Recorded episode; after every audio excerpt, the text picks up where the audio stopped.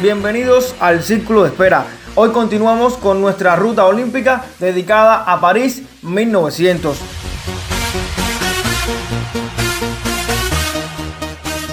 Los segundos Juegos Olímpicos de la era moderna se celebraron en París en el año 1900 y se realizaron entre el 14 de mayo y el 28 de octubre de ese mismo año. No se realizó ceremonia de apertura ni de clausura. Participaron 997 atletas, de ellos 975 hombres y 22 mujeres de 24 países que compitieron en 95 eventos de 19 deportes olímpicos. En esta cita estival participaron por primera ocasión las mujeres, compitiendo en tenis, golf y cricket.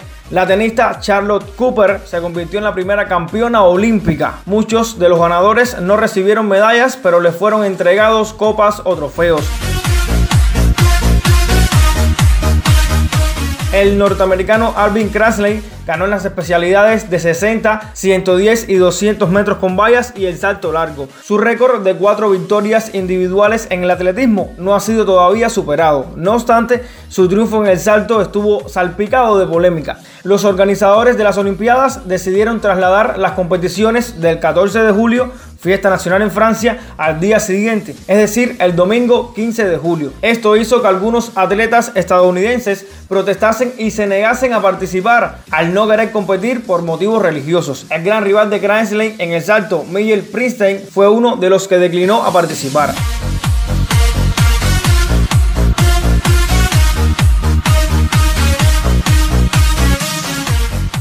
Los eventos de natación se realizaron en el río Sena. A realizarse con corriente a favor, las carreras registraron tiempos muy rápidos para los estándares de la época.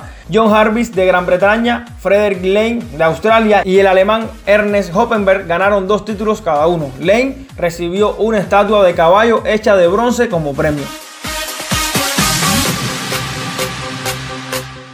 La participación de la República de Cuba en los Juegos Olímpicos de París en el año 1900 fue la primera incursión de la isla en estos eventos. El legendario esgrimista Ramón Fon II fue el único representante de la delegación cubana en la cita, aportando la primera medalla de oro en Juegos Olímpicos para Cuba y Latinoamérica. Fons también obtuvo una medalla de plata. Cabe señalar que Ramón Fons, nacido en La Habana el 31 de agosto del año 1883, aún no había cumplido los 17 años de edad, lo cual constituyó un verdadero acontecimiento en la cuna de dicha disciplina. Baste decir que del buen total de 1.225 atletas en representación de 26 países, 101 competidor lo hicieron en la prueba ganada por el criollo.